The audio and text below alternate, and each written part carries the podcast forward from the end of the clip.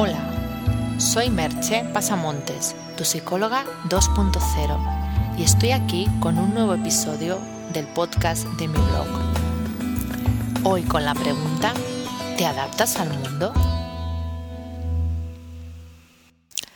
En el podcast de hoy utilizaré alguna terminología técnica, pero no os asustéis, pues aunque las palabras puedan parecer de entrada raras, las explicaré de manera llana y sencilla, de modo que cualquiera pueda entenderlas sin realizar demasiado esfuerzo ni tener que ir corriendo a la Wikipedia a buscar el significado. Esto es porque voy a hablaros de uno de los modos que usamos para no sufrir, que es cuando nos encontramos en una situación en la que lo que nosotros pensamos difiere de la realidad, a veces caemos en lo que se llama la disonancia cognitiva. La teoría de la disonancia cognitiva, esta es la palabra extraña que voy a utilizar, fue propuesta y estudiada por Leo Festinger ya hace muchos años, teniendo un gran impacto en la psicología social desde ese momento y también de algún modo en la psicología clínica por explicarlo de un modo muy simple, lo que esa teoría, la teoría de la disonancia cognitiva explica, es que cuando ante la realidad encontramos un conflicto entre lo que pensamos y queremos y lo que realmente sucede, es muy posible que sin apenas darnos cuenta caigamos en las trampas de la disonancia y actuemos de la siguiente manera. Si no podemos cambiar la realidad, cambiamos nuestro pensamiento para que se adapte a la realidad y así no sentir la malestar que esa disonancia produce. Pero no hacemos ese cambio por voluntad propia, sino de manera inconsciente. Lo volveré a repetir incluso de una manera más sencilla. La disonancia lo que nos diría es esto. Ante una realidad que es diferente disonancia se refiere a eso, a que, produce, a que hay una diferencia y produce un, un malestar esta diferencia. Es diferente lo que hay fuera o lo que nos están diciendo o lo que está sucediendo con aquello que nosotros pensamos o desearíamos, optamos sin darnos cuenta por la opción de acabar creyendo que aquello que ha sucedido o aquello que nos están diciendo es lo que realmente pensábamos. Dicho así, sé que suena un poco enrevesado, pero conforme vayamos avanzando en la explicación veréis que en realidad es, es muy sencillo de entender, aunque no tan fácil de evitar que suceda, pues sucede de una manera, ya os digo, muchísimas veces totalmente inconsciente, sin darnos apenas cuenta de ello. El ser humano persigue, en general, sentirse congruente, es decir, que aquello que piensa y cree se vea reflejado en sus palabras y acciones. Por ejemplo, si yo creo en la justicia, querré tener comportamientos justos. Si en alguna ocasión, por el motivo que sea, actúo injustamente, en función de cuánto me autoengañe, aquí está el punto clave, en función de cuánto me autoengañe, de cuánto me sea a mí difícil reconocer que he hecho algo en contra de, de mis principios o de mis criterios, puede pasar esas dos cosas. Una, que me autoengañe poco y que acepte que no he actuado según mis creencias y cargue con el malestar que eso me genera, de darme cuenta que he hecho algo que no es mm, al 100% en lo que, lo que yo creo. O que de esa manera inconsciente, de esa manera que funciona nuestro cerebro, busque un modo de hacerme venir bien la situación de manera que, parezca que no tenía más remedio, que era la mejor solución o que no había otra opción. Es, es, como os diría, como si buscara una excusa, pero no con la conciencia de estoy buscando una excusa para no aceptar que he hecho esto, sino que la excusa eh, sale, surge automáticamente y yo me la creo. A veces cuando eh, esto en lugar de a nosotros le sucede a otra persona y nosotros nos damos cuenta, nos queda aquella duda de, ¿realmente se cree lo que está diciendo o está intentando darme esta excusa para engañarme? Depende de las ocasiones, no vamos a saberlo, pero pueden ser las dos cosas. Puede ser que sea una excusa para engañarte a ti o puede ser que la persona se esté engañando a sí misma y no se dé cuenta que en realidad ha operado en ella este fenómeno de la disonancia. Un caso que ilustra muy muy bien este, este tema es el caso del, fumador. Es un ejemplo casi paradigmático y muy claro. No, no es un ejemplo que me gusta utilizar mucho, el tema del fumar, pues es una adicción, fumar es una adicción y las adicciones tienen mecanismos mentales, eh, psicológicos y fisiológicos que las alejan de otras conductas cotidianas o de otros hábitos. No podemos nunca comparar el hábito, adictivo de fumar, por ejemplo, con el hecho de ir o no al gimnasio.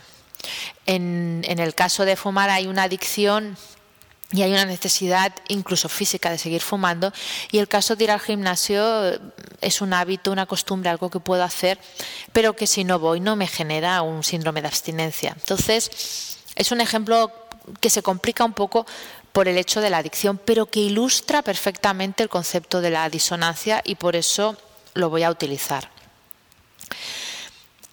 El, el fumador se encuentra en muchas situaciones en que se va a producir esa disonancia entre lo que desea hacer, que es seguir fumando, porque le produce un placer, porque mitiga su adicción, y la realidad, que le muestra que tiene un hábito poco sano, perjudicial para su salud, peligroso.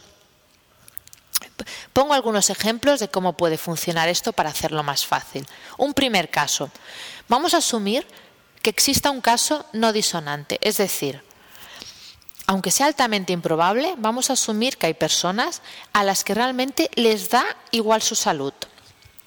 Incluso la posibilidad de morir jóvenes.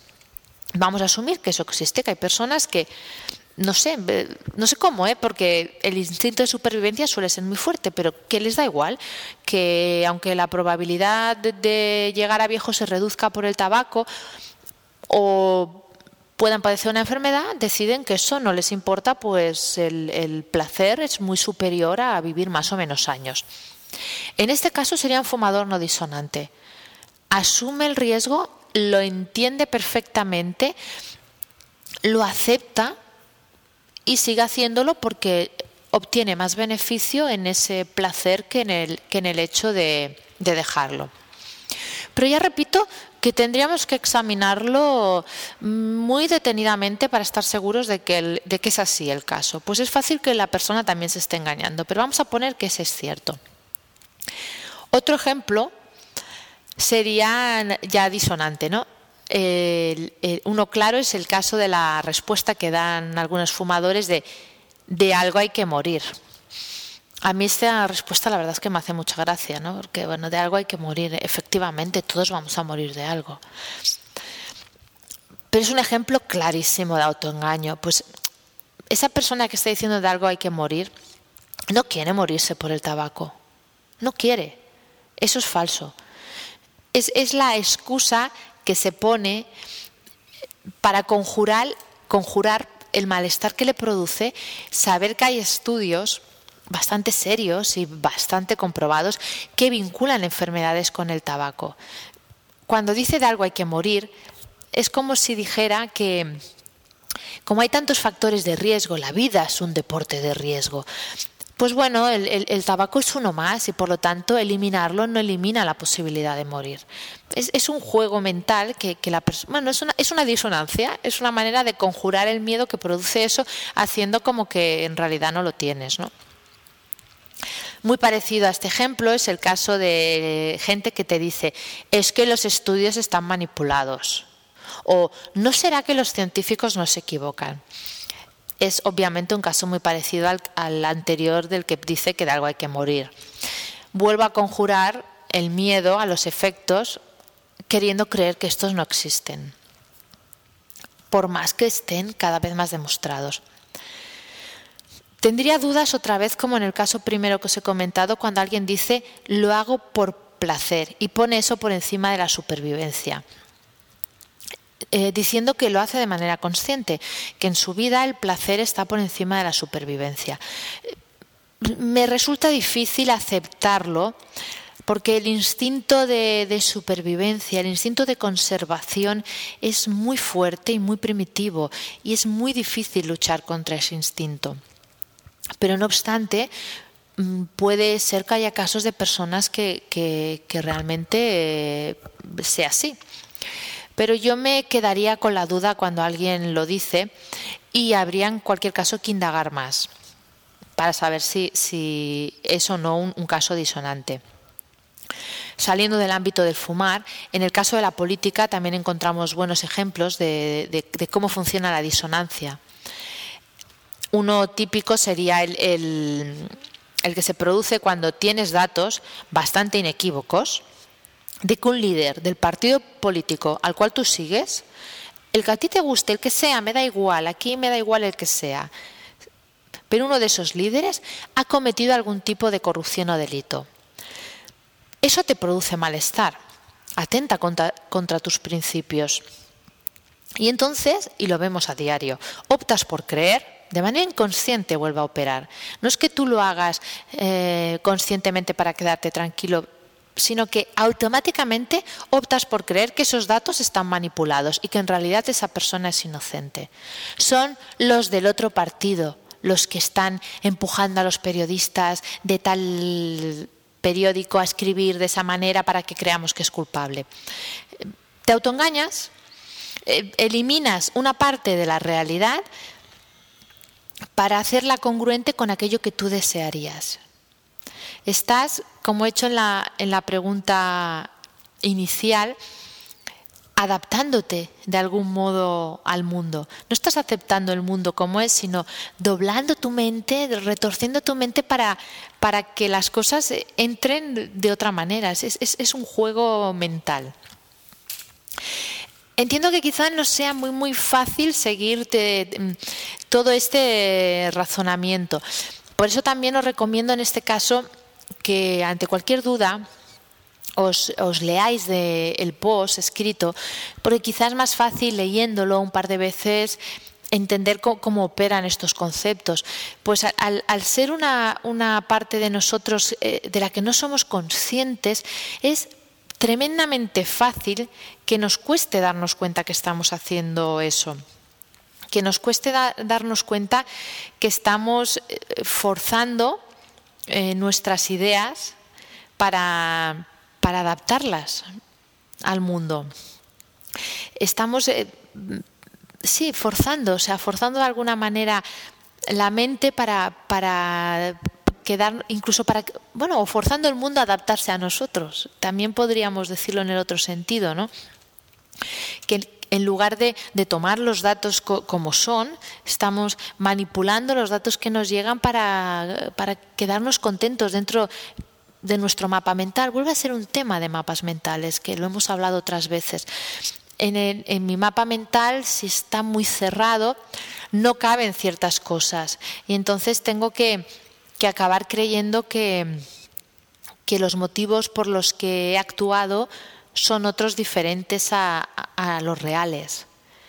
En el caso este del político, para insistir un poco más, porque creo que quedará más claro, los motivos por los que yo sigo creyendo en esa persona es porque si reconozco que ha cometido un delito, tal vez me haría dudar del partido político y eso tal vez me haría dudar de mis principios. Y yo no quiero dudar de mis principios. Y entonces un modo de hacerlo es no creer que eso está sucediendo es, forzar de alguna manera la, realidad. Aprovecho aquí también para brevemente completar lo que hablábamos en el podcast anterior, lo que escribí en el post anterior sobre si me conviene ir al psicólogo para explicar otra de las funciones del psicólogo, que es ayudar a la persona a darse cuenta de sus disonancias darnos cuenta por nosotros mismos, como ya he estado comentando, es muy difícil porque es algo que opera inconscientemente y automáticamente. Aceptarlo de personas cercanas o de amigos, de la pareja, depende mucho del carácter de cada uno, depende mucho de nuestra predisposición a, seguir en el autoengaño, de nuestra predisposición a enfrentarnos a, nuestros miedos incluso. Pero suele ser complicado y puede parecer que la, que la persona eh, que nos lo está diciendo eh, nos es molesta. Y del lado de, esta persona también le puede pasar que cuando ve la, la resistencia que oponemos, pues se dé por vencido, no tenga ganas de, continuar insistiendo en, algo que, bueno, te ha hecho un comentario, tú no lo quieres aceptar, pues ¿para qué discutir? En cambio, el profesional anota esa disonancia, ve la resistencia que se produce cuando a la persona se lo dices, ¿no? cuando sacas a la luz ese problema. Y si no es el momento adecuado, lo aparca para otro momento. Es su trabajo. No es un amigo que está pasando un buen rato, es su trabajo y no hay prisa. Si en la sesión de hoy no es el momento adecuado para tratar eso, ya lo será más adelante. Además, esa persona no está implicada emocionalmente, no le afectarán tus decisiones, tiene tiempo para hacerlo en otro momento. Pues bien, hoy quería tratar este tema tal vez un poco más complejo que otros, pero creo realmente muy interesante porque nos ayuda a comprender muchas de nuestras reacciones y las reacciones de otras personas que, que nos rodean. Por lo tanto, me quedo ya con una pregunta que es, ¿eres capaz de detectar tus disonancias o si quieres llamarle tus incongruencias? Aquí lo dejo y hasta el próximo podcast. Bye bye.